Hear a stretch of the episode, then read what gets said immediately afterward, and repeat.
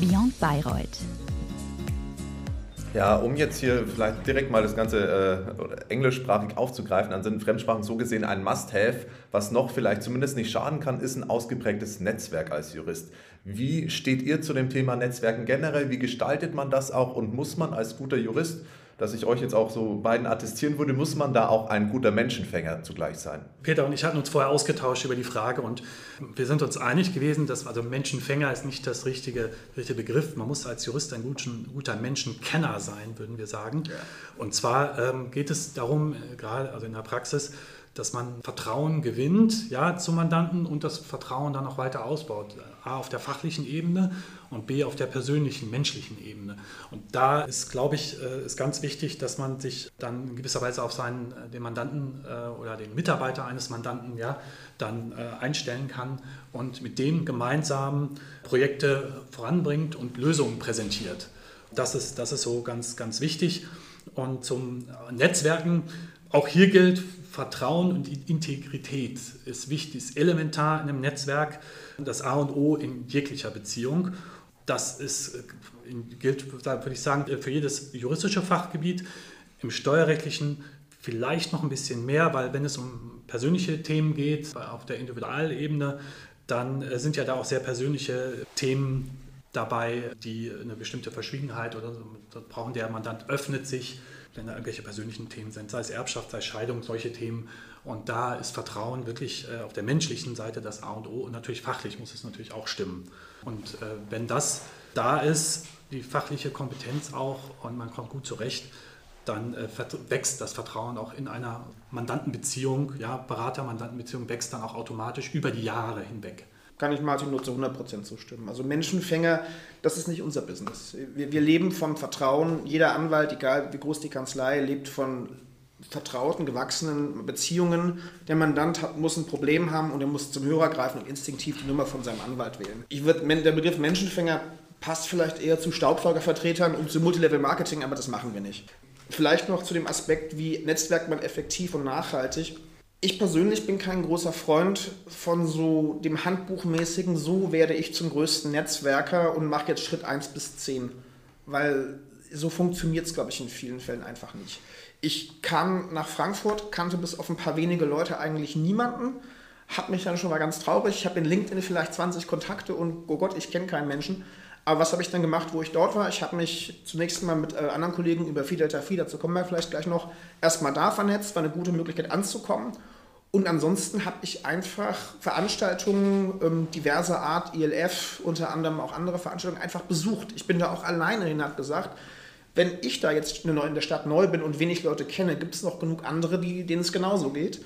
Und insoweit habe ich da vielleicht eine gewisse Überwinden, musste mich ein bisschen überwinden, aber bin immer hingegangen und war auch mir egal, ob ich da jemanden kannte. Wenn ich jemanden, wenn jemand mitkommen wollte, konnte er mitkommen, wenn nicht, gehe ich trotzdem. Eigentlich, was wir gestern hatten, Martin, das Prinzip Just Do It, einfach ja. machen. Und, und, außerdem warst du, du bist angekommen nach Frankfurt und warst am Tag 1 gleich bei RW Alumni dabei. Ganz genau. Ich war ja schon auch. da. Da kannte ich ja auch keinen. Äh, kannte keinen, aber ja. da ist das RW Alumni-Netzwerk natürlich prädestiniert. Äh, Ökonomen und Juristen Bayreuther Prägung, alle in Frankfurt. Genau, so habe ich auch letztlich auch Martin ja auch als einer der ersten, muss man sagen, auch kennengelernt. Da gab es dann, das war glaube ich eins von den Sommerfesten, die dann mhm. stattgefunden haben. Und seitdem ist ja da eine gute Kooperation draus erwachsen. Bis hin dazu, dass Martin mich eben zu King Spalding geholt hat. Und ich glaube, das, ist ein, das ist ein Punkt, manchmal, man, man darf das nicht zu zielgerichtet machen aus meiner Sicht. Man darf nicht erwarten, ich tue jetzt das für den und dann hast du irgendwie quid pro quo, mach der mal was für dich du musst auch mal ein Outreach machen, ohne jetzt da äh, praktisch ähm, zu intrinsisch zu denken. Du kannst auch mal altruistisch denken und sagen, ich will jemandem hier, ich tue jemandem was Gutes, ich bin mal nett zu jemandem oder ich tue jemandem Gefallen.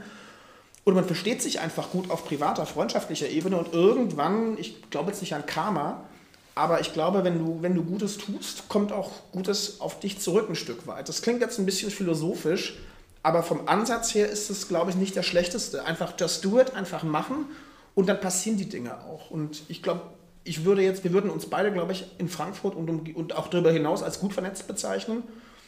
Und haben wir das jetzt immer so mit verbissenen Ehrgeiz gemacht, ab Tag 1 uns maximal zu vernetzen? Nein.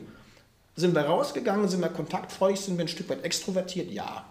Und ich glaube, das verbunden mit einer gewissen Offenheit für andere Menschen, die kennenzulernen, das reicht eigentlich. Ja. Ja, total. Ich glaube, Markus und ich, wir können äh, da nur unterschreiben, was ihr sagt, also gerade was Vertrauen, Integrität angeht und dass es einfach, dass es einfach so wächst. Peter, du hast äh, ja die drei Stichwörter eigentlich schon genannt, Phi, Delta, Phi. Ähm, da fragen wir uns, was ist das? Also in Bayreuth gibt es nicht, an anderen Unis gibt es.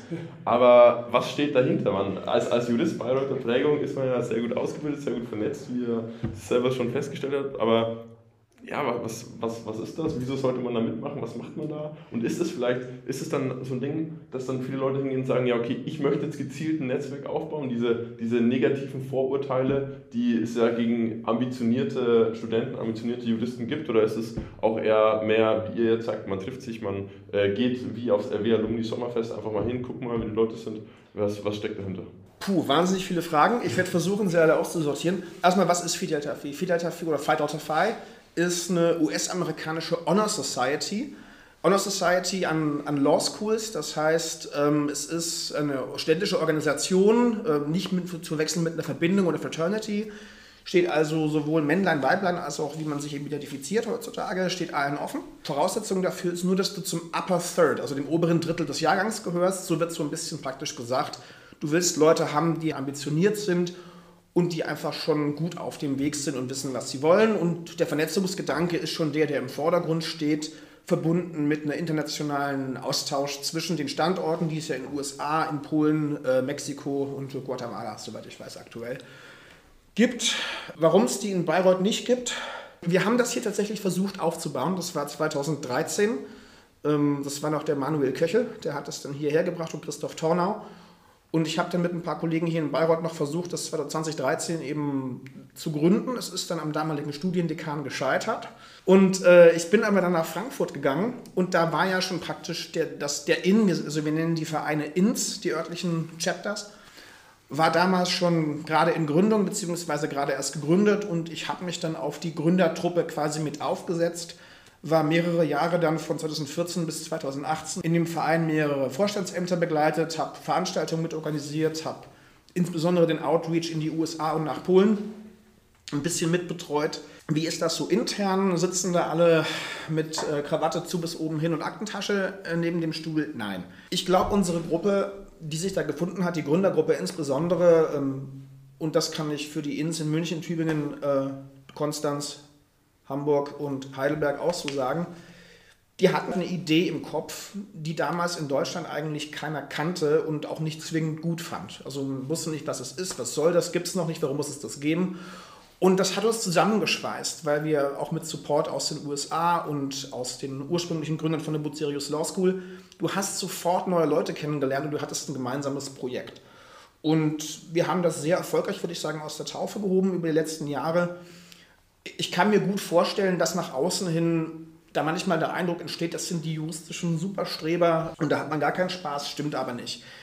Wir sehen es schon als wichtig an, dass wir bei den akademischen Voraussetzungen gewisse Anforderungen stellen, einfach deswegen, weil sich der Verein durch Sponsoring durch Kanzleien, darunter auch King Spalding in Frankfurt, finanziert. Das heißt, wir bieten aus dieser Sicht eine gewisse Recruiting-Dienstleistung, weil wir die Leute praktisch uns aussuchen.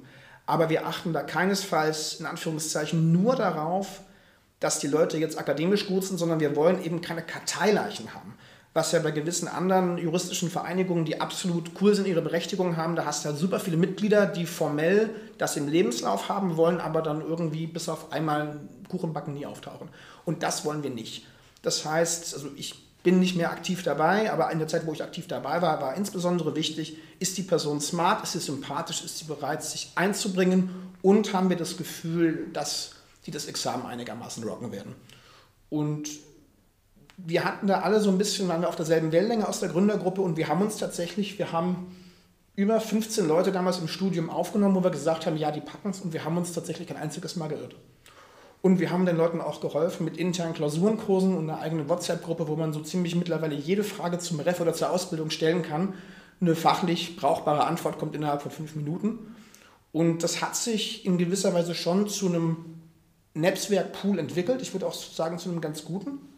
Aber ähm, ist das jetzt eine rein steife, rationale Netzwerkveranstaltung? Sollte man mit dem Anspruch sich bei Vieh bewerben? Eher nicht. Man muss auch bereit sein, sich einzubringen. Ja, Peter, super spannender Einblick. Martin, um jetzt mal ja auf deine Nebentätigkeit neben dem Beruf so ein bisschen zu sprechen zu kommen. Wir waren vorhin in der BIP, wir haben Peters Disk gefunden. Bei dir ist es so, du publizierst auch jetzt parallel quasi zu deiner beruflichen Tätigkeit noch. Wie wichtig ist auch dieser akademische Austausch? Wie wichtig ist es da vielleicht auch, ja, sich einen Namen zu machen, sich auch mit Fachleuten auszutauschen? Wie netzwerkt man da? Wie würdest du dem vielleicht auch eine Bedeutung zumessen, dass man auch quasi ja, weiterhin publiziert, obwohl man schon Berufsträger ist? Wir als Berater, Rechts- und Steuerberater. Wir entwickeln Lösungen ja, für und mit den Mandanten. Da würde ich sagen, steht bei uns eher die Praxisrelevanz im Vordergrund als das Akademische. Es geht bei uns primär darum, was den Markt, das heißt, was die Mandanten bewegt. Das heißt, wir als Berater sollten mitdenken mit dem Mandanten und auch vor allen Dingen vorausdenken. Was kann den Mandanten treffen in der Zukunft oder was ist sein Geschäftsmodell? Und so weiter. Das heißt, wir müssen viel mehr den Mandanten verstehen, oder die Praxis, als das Akademische. Nicht, nichtsdestotrotz finden regelmäßige natürlich Austausche mit unseren Mandanten äh, statt, auf verschiedenen Ebenen. Äh, zum Beispiel gibt es einen, einen sogenannten Steuersummit, der findet einmal jährlich in Berlin statt, im Sommer.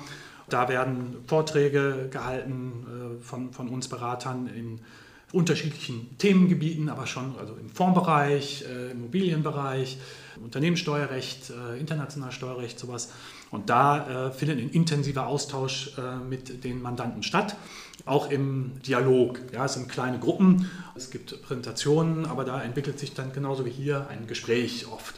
Oder äh, die ähm, Interessierten können sich im Nachhinein dann äh, ne, beim, beim Lunch oder Kaffeepause austauschen. Ansonsten äh, ist natürlich schon wichtig, sich in der Öffentlichkeit Präsenz zeigt, aber dann, wie gesagt, ist meine persönliche Meinung, nicht, vielleicht nicht unbedingt in, in juristischen Fachzeitschriften, das lesen die Mandanten meistens nicht, sondern eher in äh, Publikationen, die die Mandantschaft äh, auch liest. Im Fondsbereich zum Beispiel bin ich äh, ab und zu von der Redakteurin werde ich angefragt von der Institutional Money. Das ist eine Zeitung, die sich an institutionelle Investoren richtet. Eine Zeitschrift kommt viermal im Jahr raus. Und da zum Beispiel bin ich seit 2016, glaube ich, das erste Mal in unregelmäßigen Abständen da im Austausch und kann da äh, fachlichen Input liefern. Und das wird tatsächlich auch in der Praxis äh, gelesen. Ab und zu wird man darauf angesprochen. Oder King Spaulding bringt selber entsprechende Mandantenbroschüren, wir nennen das zum Beispiel Immobilienkapitalmarktrecht raus, wo wir und äh, Kollegen aus anderen Fachbereichen entsprechende Probleme aus der Praxis für die Praxis aufbereiten. Und weil was einen Mandanten bewegt, das bewegt im Zweifelsfall auch noch einen anderen Mandanten. Die haben die, oft dieselben Themen. Und diese Sachen, äh, damit gehen wir natürlich gezielt dann äh, in die Öffentlichkeit, äh, über LinkedIn, E-Mails und so weiter und so fort. Also insofern ähm, gibt es vielfältige Möglichkeiten, auch groß zum Beispiel Messen. Es gibt die, die große Immobilienmesse in München Anfang Oktober, die Expo Real oder in Berlin im Sommer die Investment Expo, wo sich dann Mandanten und Berater entsprechend dann treffen und austauschen. Und letzter Punkt, der Austausch, der akademische Austausch findet im Steuerrecht, und das ist vielleicht eine Besonderheit des Steuerrechts, auch sehr viel auf Tagungen statt, Fachtagungen, wo dann aber auch auf dem Podium äh, dann sitzen Berater mit langjähriger Erfahrung, dann aber auch äh, Richter vom BFH und Mitarbeiter und Mitarbeiterinnen vom Bundesministerium der Finanzen. Also es sind quasi die Legislative, die Judikative und die Exekutive sind da vertreten um entsprechend bei Problemen, bei Herausforderungen, die uns in irgendeiner Weise betreffen, dann auch äh, die Berater können dann berichten, wie läuft das in der Praxis, sagt das BMF, ah, okay, ist uns noch gar nicht so aufgefallen, vielen Dank. Und BFH kann dann auch entsprechend äh, seine Sicht der Dinge dann darlegen. Und das läuft im Steuerrecht äh, seit Jahrzehnten äh, schon immer sehr, sehr gut. Und das ist, glaube ich, eine Besonderheit, dass es diesen Austausch zwischen den einzelnen Bereichen gibt. Martin, äh, herzlichen Glückwunsch auf jeden Fall zum Impact den du dadurch hast. Also wirklich sehr, sehr beeindruckend. Wenn wir auf das Stichwort Impact nochmal eingehen wollen, dann können wir auch nochmal einen kurzen Schritt zurückwerfen. Also für dich war ja die WWZ sehr, sehr prägend, gerade was, was, was das Steuerrecht angeht. Ähm, da wollten wir euch nochmal fragen, Peter, für dich ist jetzt natürlich auch wieder die Antwortmöglichkeit gegeben, nicht, äh, nicht, nicht nur jetzt immer wieder einer. was ihr eigentlich so generell von den Zusatzangeboten haltet. Also die, die Sprachkurse sind ja auch schon mal angesprochen worden, ob Englisch, Französisch, aber wie würdet ihr vielleicht jetzt der aktuellen Studierendenschaft empfehlen, sich da aufzustellen? Ich merke häufig, dass im Beratungsalltag manchmal die Kenntnisse aus der WWZ, insbesondere aus den rechnungswidrigen Buchführungskursen, mehr eine Rolle spielen als jetzt die Vorlesung Strafrecht BT irgendwas. Nichts gegen Straf, na, vielleicht ein bisschen, aber wahnsinnig gut. Das ist ein Alleinstellungsmerkmal und dadurch, dass jetzt mittlerweile Bayreuth das Angebot ja nochmal ausgeweitet hat auf eine technikwissenschaftliche Zusatzausbildung und soweit ich weiß, noch auf eine informationstechnische Sonderausbildung, das wird auch Frankfurter Markt sag mal, wahrgenommen von den Alumni und darüber hinaus. Nur von den Alumni oder auch auch. Man spricht drüber. Also ich habe mal, mich hat mein Partner, für den ich gearbeitet habe, mal gefragt, wo er sein, sein Kind jetzt zum Jurastudium schicken soll. Und da war halt auch Bayreuth, kleiner Campus, familiäre Atmosphäre, gute, ähm, ehrgeizige Stimmung, also im positiven Sinne und eben drei Möglichkeiten, sich sinnvoll fortzubilden. Das zieht. Und ich meine, es schlägt sich ja auch im Ranking wieder.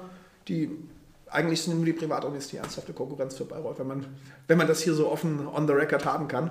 Und ja, auch zu Recht. Also ich würde sagen, unbedingt machen. Am besten auch die, Abschluss, die Abschlussarbeit auch noch schreiben, damit man den Titel hat. Aber ähm, klar, wie, wie viel ist dieser Titel jetzt wert? Wirtschaftsjurist Uni Bayreuth? Ich glaube jetzt nach einigen Jahren Berufserfahrung und einem Doktor nicht mehr so viel. Aber auf jeden Fall die, die Ausbildung daraus mitgenommen zu haben, das ist Gold wert. Und, egal, und da ist es auch egal, welche man macht, aber machen. Ich kann nur hinzufügen, dass es, äh, wie schon eingangs gesagt, für mich sehr, auch sehr prägend war und ich auf Grundlage meiner äh, WWZ-Hausarbeit beim Lehrstuhl Siegloch damals auch äh, ja, Interesse und Freude am, am, Steuerrecht gewonnen habe und be bekommen habe vor allen Dingen. Und ich kann das nur Peter unterstreichen, Zusatzqualifikationen, sei es jetzt die WWZ, sei es Sprachen oder weitere Variationen der Zusatzausbildung hier in Bayreuth ähm, sind, sind wichtig und vor allen Dingen ähm, auch im späteren wenn man sich irgendwo bewirbt, ist das immer ein Eyecatcher und ah, was haben Sie denn da gemacht? Und es hebt einen so ein bisschen aus der Masse vielleicht hervor. Das äh, können wir nur unterstreichen. Das lohnt sich. Und Freischuss. Habe ich, habe ich jetzt über die Sprachen gezogen, aber kann man ja auch über, glaube ich, von jeder von diesen drei Ausbildungen ja auch ziehen. Ja, Peter Martin, äh, es ist schön, euch wieder an der Alma Mater auch in Präsenz zu haben. Wir sind also auch bei dem Rundgang, man hat gemerkt, es schwingt so eine Menge Nostalgie mit. Wir haben jetzt auch viel über eure Vergangenheit hier und auch im beruflichen Alltag dann erfahren. Jetzt ist so ein bisschen die Zeit, um vielleicht auch ein bisschen in die Zukunft zu blicken, um vielleicht zu erfahren, was euch da so bewegt und was da vielleicht kurzfristig, mittel-, langfristig bei euch auch geplant ist. Deswegen ja ganz einfach, welche Ziele habt ihr im Moment? Ich würde sagen, erstmal bei King Spalding noch ein paar Jahre weitermachen und gucken, wohin die Reise geht. Sehr spannend ist gerade, dass wir im Energiebereich, äh, wo wir global sehr gut aufgestellt sind, diese globale Expertise jetzt auch zunehmend nach Deutschland tragen, insbesondere im Bereich Wasserstoff, äh, LNG. Das ist auch was, was ich in der Kanzlei ein bisschen mitbetreue. Und natürlich die Karriereleiter, die ja jetzt auch noch ein Stück, nach, ein Stück Luft nach oben hat. Ich bin noch Associate, aber ein Stück weit nach oben weiter klettern. Ich fühle mich mit den Kollegen sehr wohl. Wir haben ja bei 21 Berufsträgern äh, nur vier Bayreuther. Das heißt, die Quote ist schon hoch. Vielleicht kriegen wir sie ja noch höher mittelfristig. Und das ist es, worauf ich mich gerade konzentriere. Also bin happy da, wo ich bin, will da bleiben, Gas geben. Genau, ich kann ähm, nur bei Peter anknüpfen. Ähm, es gibt ähm, sehr, sehr viele äh, spannende steuerrechtliche Herausforderungen der nächsten Jahre im internationalen Bereich, die uns äh, weiterhin faszinieren und beschäftigen werden da bin ich, bin ich äh, sehr, sehr gespannt drauf. Hört sich, um da mal im Sprech zu bleiben, auch sehr spannend an auf jeden Fall, um jetzt äh, mal äh, ja, dem, dem Zeitfaktor, äh, um, um, mal den Zeitfaktor zu würdigen, wir sind jetzt auf der Zielgerade angebogen. Und ähm, ja, wir sitzen ja schon so schön da hier im, im Dekanatsbesprechungszimmer. Das Mikrofon ist vor euch. Das heißt, äh, die Bühne, die wir immer ansprechen, die ist wirklich im wahrsten Sinne des Wortes schon aufgestellt. Jetzt liegt es an euch. Äh, ihr, ihr, ihr habt freie Hand, mal eine Sache zu sagen, die euch auf dem Herzen liegt. Ja, die Bühne ist, ist eure. Was mein Leitspruch so ein bisschen geworden ist, Life begins at the end of your comfort zone. Ja, das heißt, äh, ich möchte damit eigentlich nur ausdrücken, immer aktiv sein, rausgehen. Wir hatten das eben schon, just do it, just ja, do it ja. einfach machen. Und äh, das gilt äh, für berufliche Sachen wie für privat. Ja, also das ist im Wesentlichen auch das, was ich sagen würde. Man muss ab und zu mal aus seiner Komfortzone raus, man muss ähm, sich überwinden, man muss aber immer denken, gerade jetzt im juristischen Kontext und darüber hinaus, den anderen geht es nicht anders. Man muss einfach mal den Mut haben, was Neues zu wagen, sich unbekannte, unbekannte Atmosphäre oder unbekannte Umgebung auszusetzen. Offen sein, Gas geben, ja, just do it. Und da kriegst du eigentlich, ich habe nicht erlebt, dass es da mal negatives Feedback drauf gibt. Man, manchmal, ich glaube auch, man muss sich manchmal einfach trauen, Dinge zu tun. Ja, perfekt. Herzlichen Dank. We've done it, würde ich mal an dieser Stelle sagen. Der Podcast ist durch. Und äh, an euch jetzt auch nochmal jetzt äh, nach einer Stunde wirklich eine, eine gute Billable aufgeschrieben. Äh, vielen Dank für eure Zeit, dass ihr uns da pro bono zur Verfügung steht. Ähm, es hat wirklich Spaß gemacht, war ein tolles Gespräch und und äh, genau, kommt gut nach Frankfurt, äh, wieder in die Comfort Zone zurück. Wobei, ich würde jetzt auch nicht sagen, dass wir hier im neuen RW auch außerhalb der Comfort Zone sind, aber vielleicht die Autobahn, je nach Fahrverhalten, äh, könnte, könnte, könnte ein bisschen außerhalb der Comfort Zone sein. Von dem her, ähm, genau, macht es gut und äh, viel Erfolg für die Zukunft. Gute Zeit. Vielen Dank. Wir bedanken uns, Markus, Leo, für eure Zeit und die Möglichkeit, die wir haben. Vielen Dank. Beyond Bayreuth